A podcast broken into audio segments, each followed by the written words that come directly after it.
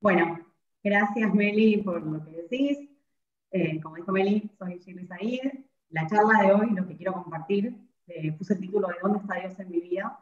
Y quiero empezar con un, un chiste que probablemente muchos conozcan, pero que creo que nos va a servir para eh, ir directamente al punto de lo que quiero decir. Hay un señor que tenía una reunión muy importante de trabajo, se venía planeando hace mucho tiempo, llega el día, está a la hora, faltaban unos cinco minutos en su auto, yendo a la reunión, busca un lugar para estacionar, no encuentra, los estacionamientos llenos, todos los lugares en la, casa, en la calle ocupados, y entonces da una vuelta a la manzana, no encuentra lugar, da otra vuelta, no encuentra lugar, y de golpe dice, bueno, Dios, si estás ahí, si existís, por favor, es muy importante esta reunión si me das un lugar para estacionar, yo semana voy a ser mejor persona, voy a tratar mejor a mi esposa, a mis hijos, voy a darse de acá, voy a, realmente, voy a ser mejor. Y en ese momento termina de decir eso, ve que sale un auto de la puerta de la oficina en la que él iba, y cuando ve ese lugar dice, ah, no, eh, ya está, ya está, deja Dios, ya conseguí. Bueno, y va, y.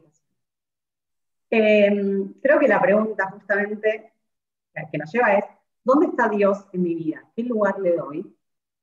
Y creo que algunas cosas quizás de lo que quiero compartir nos pueden servir para, pensar en, eso en relación con nuestras vidas.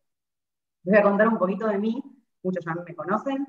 Eh, vengo de una familia judía tradicional, crecí yendo al club, al shule, hice mi bat, y para mí Dios estaba en los lugares que tenían que ver con las tradiciones judías, ¿no? El templo, en la escuela, en algunos lugares en particular, en algunas actividades en particular.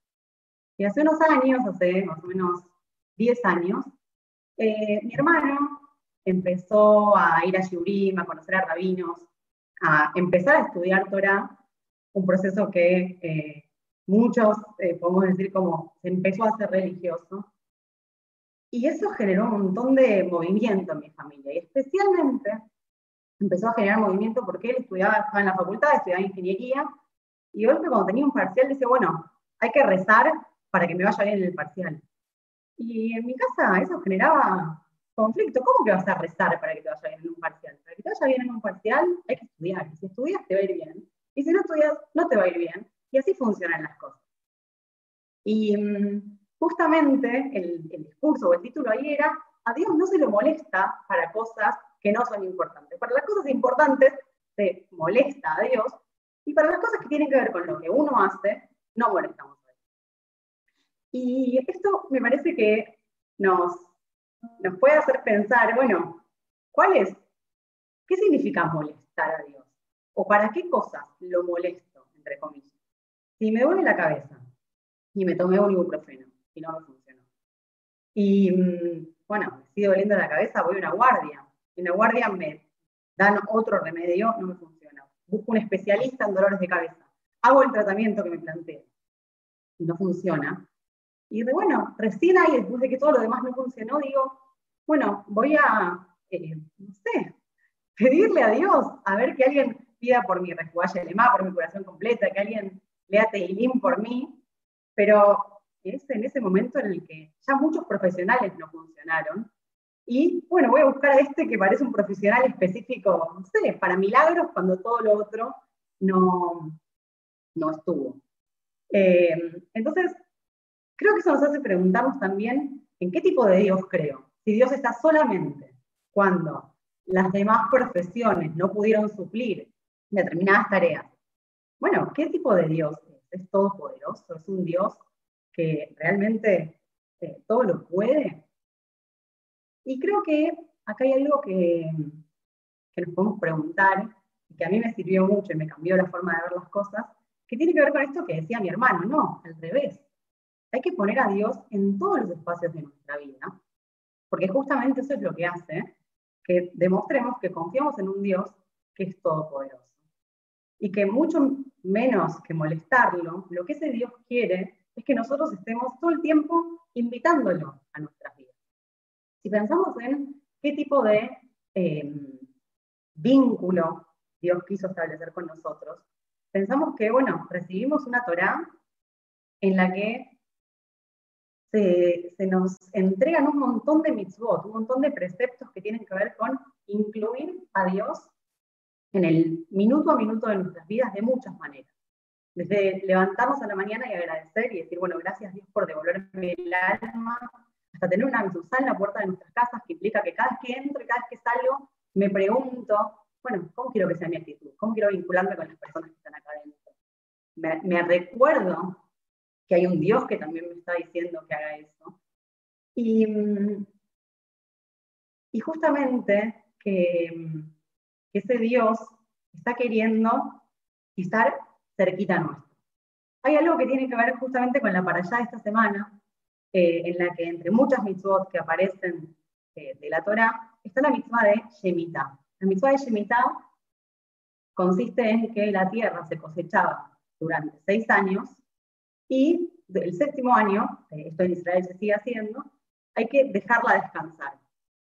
Y esta mitzvah tiene la particularidad de que el pueblo de Israel la recibió después de haber estado durante 40 años en el desierto.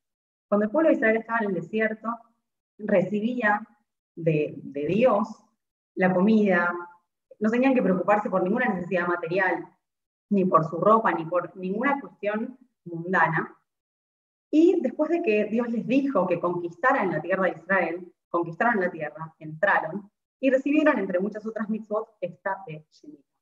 Y escuché hace poquito una morada de hora blanca que me gustó mucho, que lo que decía justamente es, Hashem le dio al pueblo de Israel esta mitzvah para decirles, no se crean que ahora que ustedes trabajan la tierra y no reciben del cielo la comida, lo que sacan de la tierra es realmente producto de su esfuerzo, porque ustedes transpiran cuando trabajan en la tierra que reciben ese alimento, sino que recuerden una vez cada siete años, cuando tengan que dejar la tierra descansar y coman del producto del sexto año, que va a haber sido doble, que yo estoy atrás de todo esto, que yo soy el que está mandándoles todo lo que.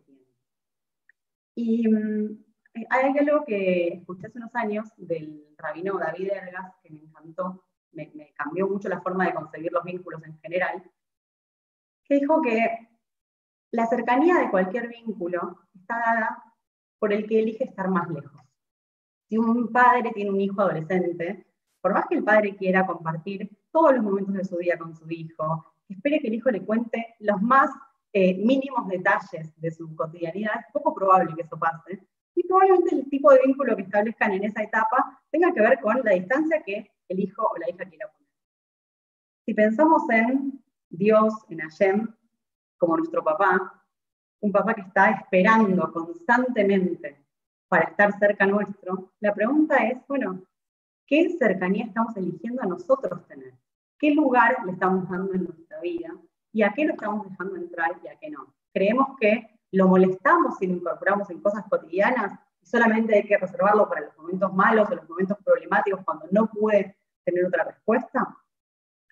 Em, justamente por eso quería proponer un, ejercicio y con esto cerrar, que tiene que ver con pensar en qué espacios hoy estoy incluyendo a Dios en mi vida y en qué espacios quizás no. Y teniendo en cuenta que Dios lo que está esperando justamente de nosotros es que lo invitemos, que lo hagamos parte, que podamos confiar en que nosotros hacemos un esfuerzo, nuestro máximo esfuerzo, sin duda, pero que también hay una gran parte que no depende de nosotros. Que nos tomemos la tarea, les propongo y me lo propongo para mí, durante la próxima semana, de elegir una tarea, una actividad que digamos, no sé, el vínculo con una persona cercana, para alguien de mi familia, para alguien en el trabajo, cocinar si no me gusta, eh, ayudar a, acostar a mis hijos, que es algo que me estresa, lo que sea. Es decir, antes de hacer esta tarea, yo voy a invitar a Jem a ser parte, a de este proceso. A Jem voy a dar lo máximo, pero confío en que vos vas a poder aportar otra parte y que yo hice el máximo esfuerzo, pero el resultado no depende del todo de mí. Así que los invito, las invito y, me propongo también hacerlo a hacer este ejercicio para preguntarnos qué lugar le estamos dando a Yem en nuestra vida. Y bueno, espero que, que les sirva y después me cuentan, bueno, Muchas gracias.